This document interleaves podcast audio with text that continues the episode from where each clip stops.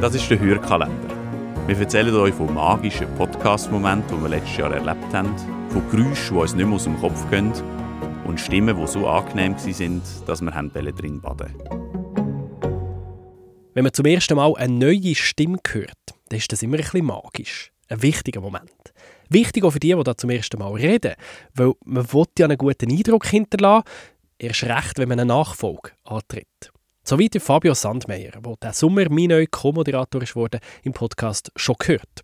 Ich habe «Schon gehört» vorher fast zweieinhalb Jahre lang mit Laura Bachmann gemacht, aber sie hat aufgehört und darum habe ich den in im Studio begrüßt. Herzlich willkommen, Fabio. Merci, Nico. Ich freue mich mega, hier am Mikrofon zu sein. Und äh, ja, die Fußstapfen sind riesengroß. Ja, ja. Ich habe jetzt nicht gerade das Ziel gesetzt, dass ich sie gerade sofort ersetze, aber ich mache mein Bestes. Und das Beste, was er gibt, ist richtig gut. Jeden Monat reden Fabio und ich über die Podcast-Landschaft aus Perspektive von der Schweiz. Welche Shows muss man unbedingt hören? Wie macht man einen richtig guten Podcast? Und was haben unsere Gäste zu erzählen? Bei so einer Co-Moderation muss Chemie stimmen. Und es braucht auch einfach Zeit, um sich zu entwickeln. Diese Entwicklung hört ihr, wenn ihr unsere sechs Episoden hört. Ich finde, wir sind vertraut geworden, ein bisschen spontaner und entspannter, vielleicht auch Jetzt fängt es richtig und ich freue mich schon auf das neue Jahr schon gehört mit dem Fabio Sandmeier.